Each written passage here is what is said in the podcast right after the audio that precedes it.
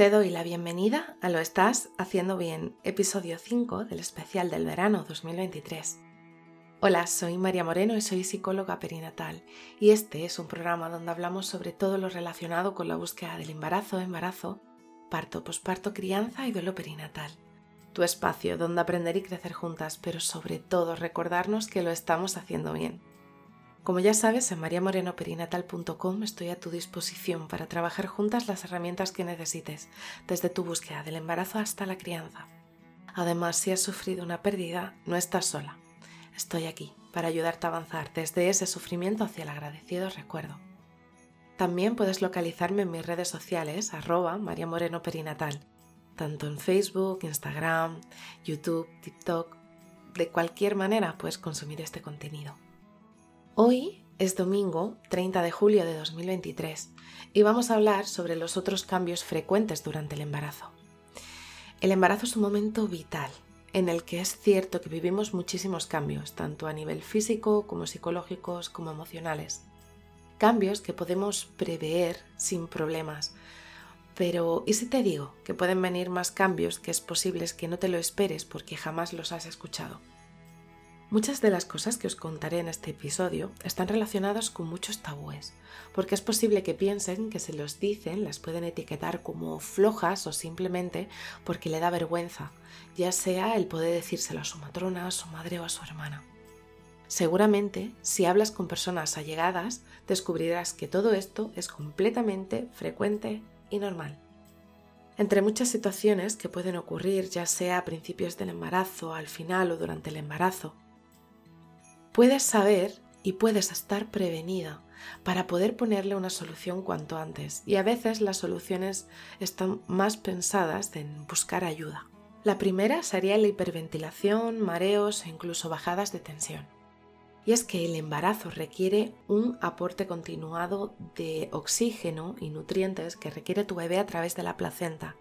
Para ello, hace que se aumenten los glóbulos rojos encargados del transporte del oxígeno y del volumen en sangre plasmático, lo que va a dar lugar a una falsa anemia de embarazada. De hecho, muchas veces cuando nos hacemos la primera analítica, el, el, tema de la anemia nos puede parecer, ostras, es que tengo anemia. Y no, es que simplemente va a haber unas indicaciones que van a estar alteradas y que son completamente normales dentro del embarazo. Este incremento en sangre supone también un aumento del esfuerzo de tu corazón y al final se traduce en un ligero incremento del tamaño cardíaco, con el que se puede observar en personas que son eh, sometidas a un entrenamiento físico intenso, a esos atletas de alta, de alta intensidad.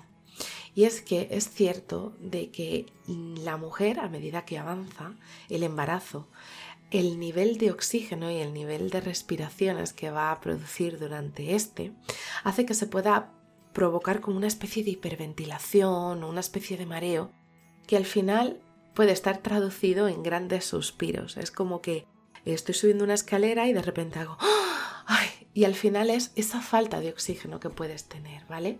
Y es que para, para garantizar que la sangre pueda llegar sin problema a la placenta, se produce una disminución de ciertas partes mm, de las vasculaciones periféricas, perdón, que hace que se provoque una disminución de la tensión arterial, tanto en el primero como en el segundo trimestre.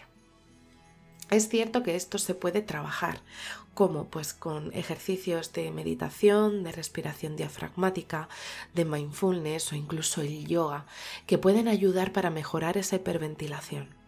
Además, para las bajadas de, tensión o incluso el mareo es súper importante hidratarse y estar constantemente bebiendo, especialmente en los meses de verano. Otra que puede suceder, necesidad de orinar con más frecuencia. Y es que los riñones es uno de los órganos que más van a incrementar su actividad, aparte de que también van a aumentar el tamaño. Al aumentar el volumen sanguíneo, el riñón trabaja más por otra parte, el riñón tiene que filtrar el material del desecho, tuyo y la de tu bebé. Además es que durante el primer trimestre de embarazo, la vejiga va quedando aprisionada entre el útero que crece y el hueso púbico. Por eso, uno de los principales síntomas que podrás empezar a notar es orinar con más frecuencia. recuerdo, eh, así a modo anécdota, que cuando yo estaba embarazada en mi primer trimestre, eh, yo decía, jo, es que las noches lo paso fatal porque no paro de levantarme a hacer pipí. Y, un amigo me decía, pues espérate al, último trimestre porque lo vas a flipar.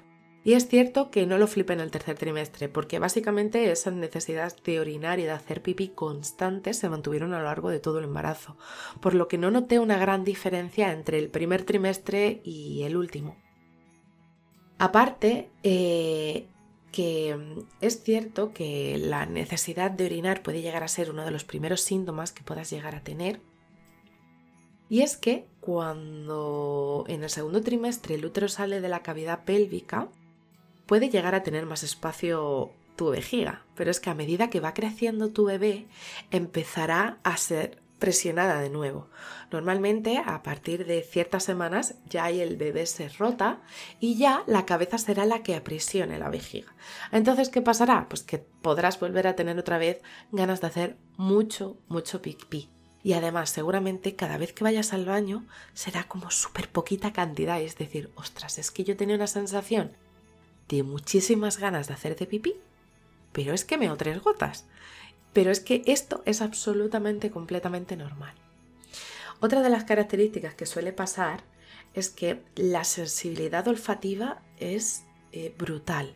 Y es que muchas veces hay mamás que se enteran que están embarazadas porque hay ciertos olores que le encantaban que de repente los odias. Y es que es algo que no puedes evitar.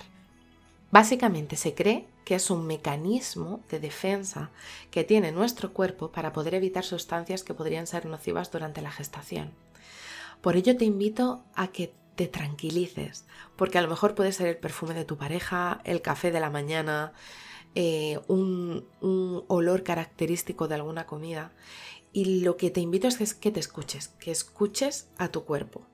Por lo que te invito que tomes conciencia de todas aquellas cosas que te van desagradando para que puedas e-, evitar exponerte a ellas. Más que nada, pues para evitarte momentos desagradables, porque es cierto que algunos olores pueden llegar como a provocar náuseas. Vuelvo a, comentar un momento anécdota.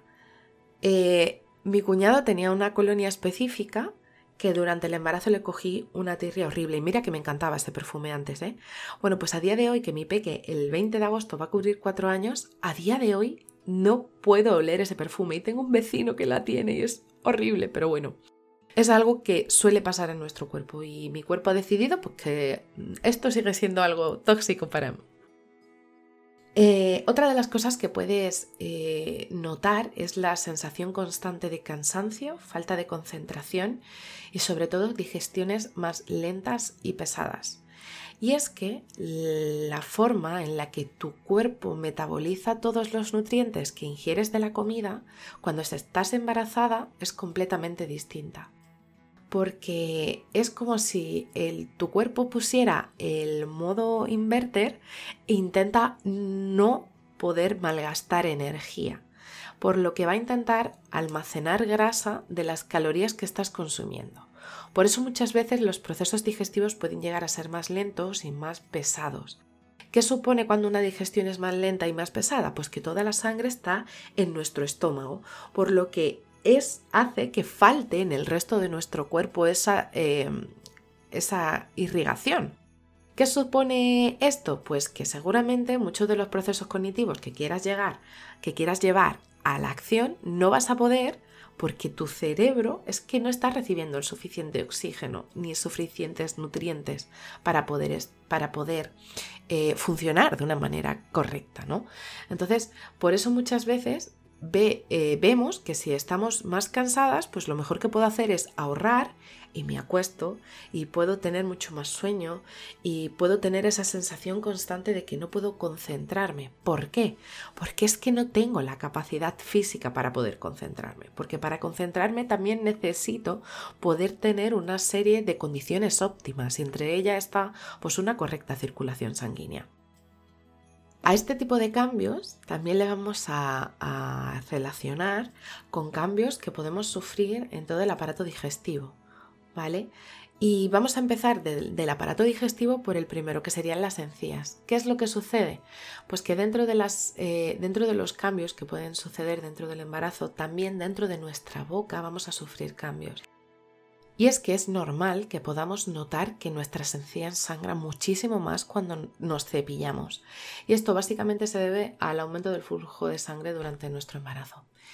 Y es cierto de que no debes preocuparte de más, pero que si en algún momento notas que tienes las encías inflamadas o que te duelen, por Dios, ve al dentista y que te hagan una valoración, ¿vale? Porque es muy muy importante que puedas visitar a tu dentista para poderle consultar cuáles son todos tus síntomas para que te pueda aportar una solución porque poder mantener una correcta higiene bucal puede favorecer en muchas de las situaciones que van a desarrollarse durante nuestro embarazo. Aparte que nuestra saliva puede llegar a tener un grado de acidez un poco más alto, por lo que puede hacer que se aumenten las caries y otros problemas que puedes tener. Porque es cierto que ese pH que está más ácido de nuestra saliva va a hacer que pueda atacar a nuestro esmalte dental, pero a la misma vez ese grado de acidez va a ser una ventaja para aquellos eh, microorganismos que se puedan introducir en nuestra boca a nuestra alimentación y que nos pueden hacer daño. Es como un 50-50. Después también puede suceder, y a mí esto me sucedió, una, una sensibilidad mayor en la boca y un aumento de salivación. Lo mío fue lo segundo, he de decir también, ¿vale? Y es que eh, esta salivación se incrementa para poder realizar una mejor digestión. ¿Por qué? Eh, porque recordemos que la digestión se vuelve mucho más lenta durante el embarazo y al final tanto la masticación como la saliva son eh, dos procesos que van a ayudar a que sea una digestión y se descompongan bien todos los nutrientes de los alimentos que ingerimos. Y es que encima si a esto les sumamos pues, los vómitos que pueden ser característicos del primer trimestre, siendo tan ácidos, hacen que la boca se vuelva muchísimo más sensible y por eso podemos llegar a tener esa sensibilidad en la boca. Cosas que también pueden empeorar este tipo de situaciones, pues ser respiradoras orales, por ejemplo, dejamos de eh, respirar por la nariz para poder respirar por la boca, haciendo que eh, podamos sufrir una mayor congestión nasal eh, que además se sufre durante el embarazo. Y es que el respirar por la boca va a hacer que también tengamos mucha más sensibilidad porque hay muchas eh, sustancias que estamos ingiriendo a través de nuestra boca que no están pensadas para ingerirla a través de nuestra boca, sino a través de nuestra nariz. Y esto puede hacer al final pues que mm, podamos respirar mal, podamos sentirnos eh, que estamos también más cansadas porque nos oxigenamos de una manera totalmente diferente. Obviamente, eh, si estamos hablando del aparato digestivo, no podemos olvidar las náuseas y los vómitos, que es que desde el primer trimestre es muy, muy probable que sientas esas náuseas y, o que incluso puedas llegar a vomitar, ¿no?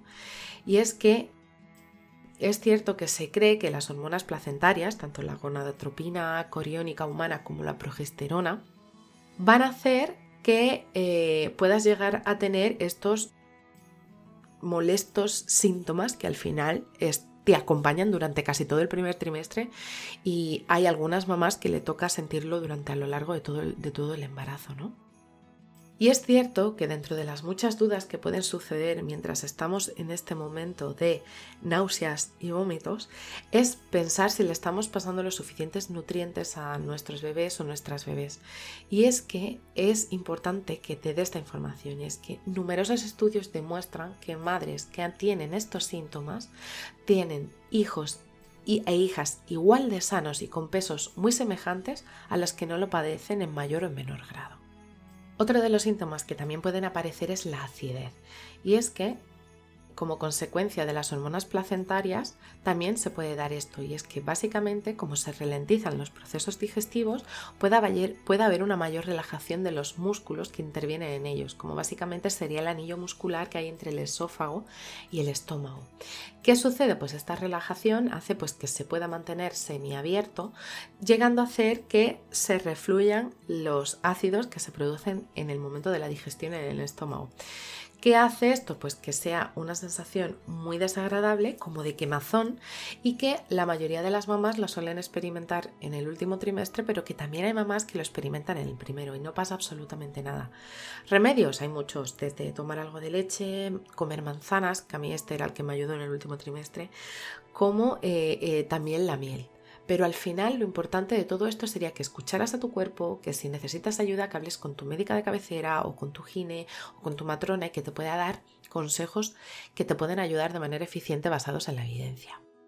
Otra de las cosas que pueden suceder en el embarazo, pues un mayor aumento de gases y además es como esa sensación de no soy capaz de controlar eh, los gases que salen de mi cuerpo.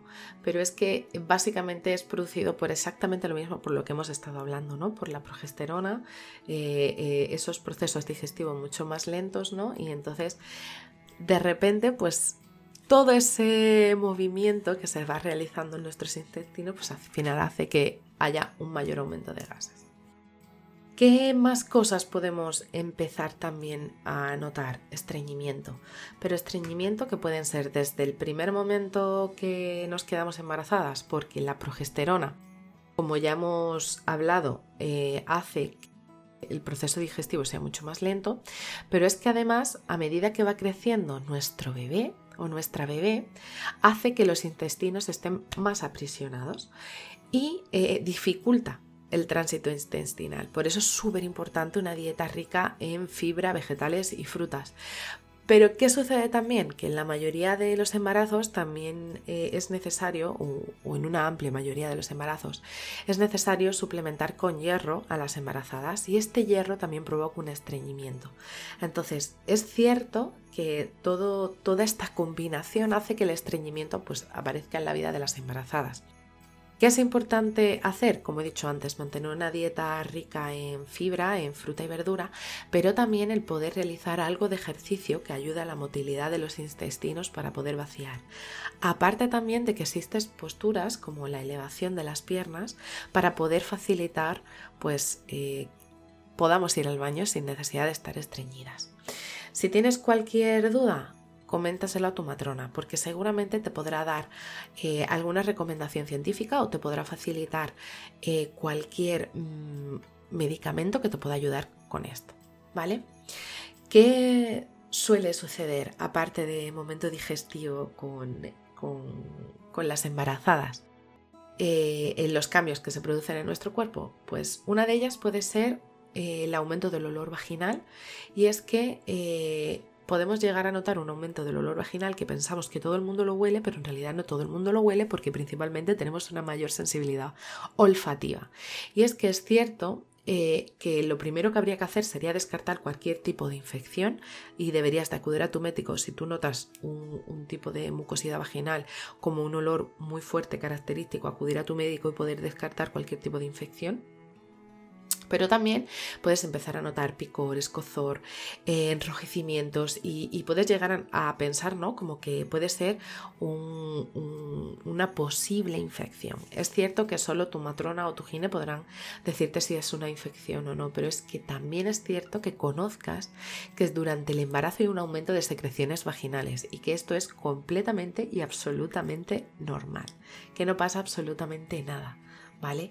Y vuelvo a repetir, Seguramente está muy relacionado con eh, el aumento de la sensibilidad olfativa.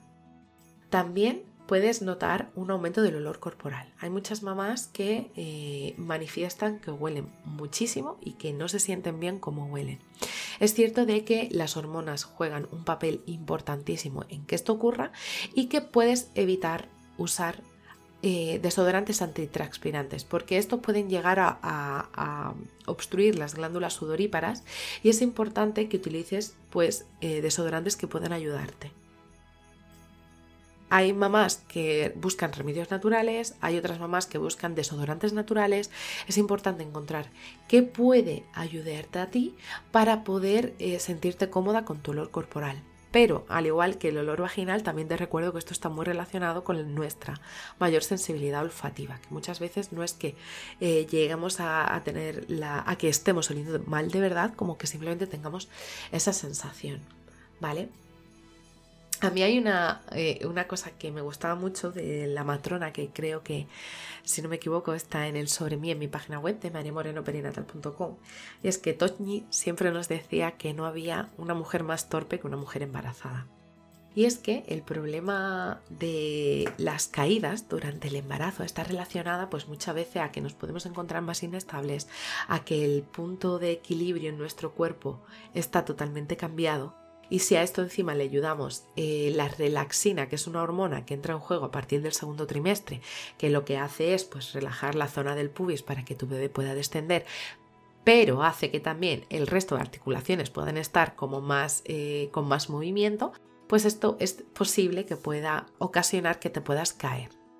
Entonces es muy, muy, muy importante el ser consciente cuando estamos andando, a lo mejor por zonas que nos pueden parecer un poco más inestables, tipo estoy andando por un carril de tierra o estoy andando demasiado rápido, empezar a tomar conciencia de cómo está tu cuerpo, eh, cómo te estás moviendo para poder intentar prevenir así eh, eh, las caídas. Pero es cierto que es que nuestro centro de gravedad ha cambiado, la relaxina está ahí y es algo que no vamos a poder cambiar. ¿Qué cosas más me gustaría contarte? Porque es cierto que son muchísimos otros cambios que se producen. Eh, uno importante y que me gustaría dejar para, para el final, que no por ello menos importante, obviamente, y es que la libido cambia a lo largo de todo nuestro embarazo.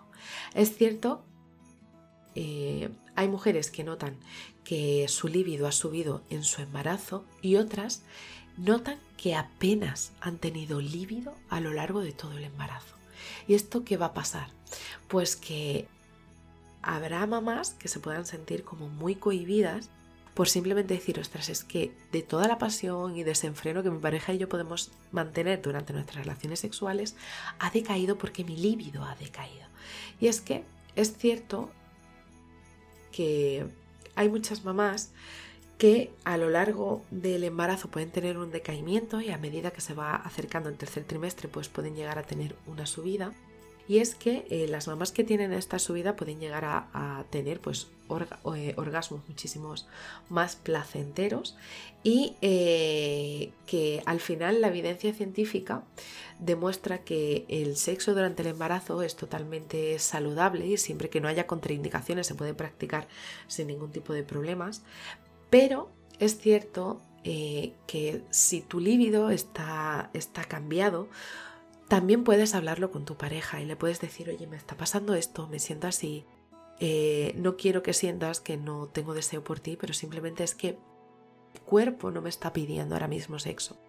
Y si al final del embarazo pues llega un momento, sobre todo en las últimas semanas, en que tienes como un libido más subido y con mucha necesidad de, embarazo, eh, de, mantener relaciones sexuales, pues estaría relacionado también es que en el semen de los hombres las prostaglandinas eh, ayudan a que se ablande el, cuello del útero y que muchas veces ese ablandamiento del cuello del útero desencadena el embarazo. Por eso es como que más o menos nuestro cuerpo nos está avisando de que puede estar acercándose la llegada de tu bebé. Entonces, dicho todo esto y que seguramente me he dejado muchísimas más cosas, pero tampoco quiero robarte muchísimo tiempo. Acostumbrada a episodios de 5 minutos, tener casi 23 minutos, pues como que no quiero hacer que hacerte perder mucho tiempo, pero sí es importante que tomes conciencia de todos y cada uno de los cambios que están sucediendo en tu cuerpo. Ya puedan pasar desde um, hiperventilaciones, necesidad de ir más al baño, oye que tengo una mayor sensibilidad olfativa o simplemente que me encuentro mucho más cansada, sin olvidar con todos esos cambios que pueden estar relacionados con nuestro sistema digestivo. Todos y cada uno de estos cambios están relacionados con tu embarazo y que son completamente normales y completamente frecuentes y que te invito a que lo puedas compartir con las mamás embarazadas que estén cerca tuya o con las mamás que hayan estado embarazadas. Y seguramente vas a descubrir que hay muchísimas cosas que suceden más de lo común. Así que si estás en ese momento en el que comienzas a notar todos esos cambios que a veces tienes la sensación de que te están volviendo loca, te abrazo fuerte, no estás sola. Y bueno, hasta aquí el episodio 5 del especial del verano 2023 de Lo estás haciendo bien. Recuerda que puedes ponerte en contacto conmigo en mariamorenoperinatal.com. Gracias por estar ahí, por estar al otro lado. Nos escuchamos la próxima semana. Y recuerda, lo estás haciendo bien.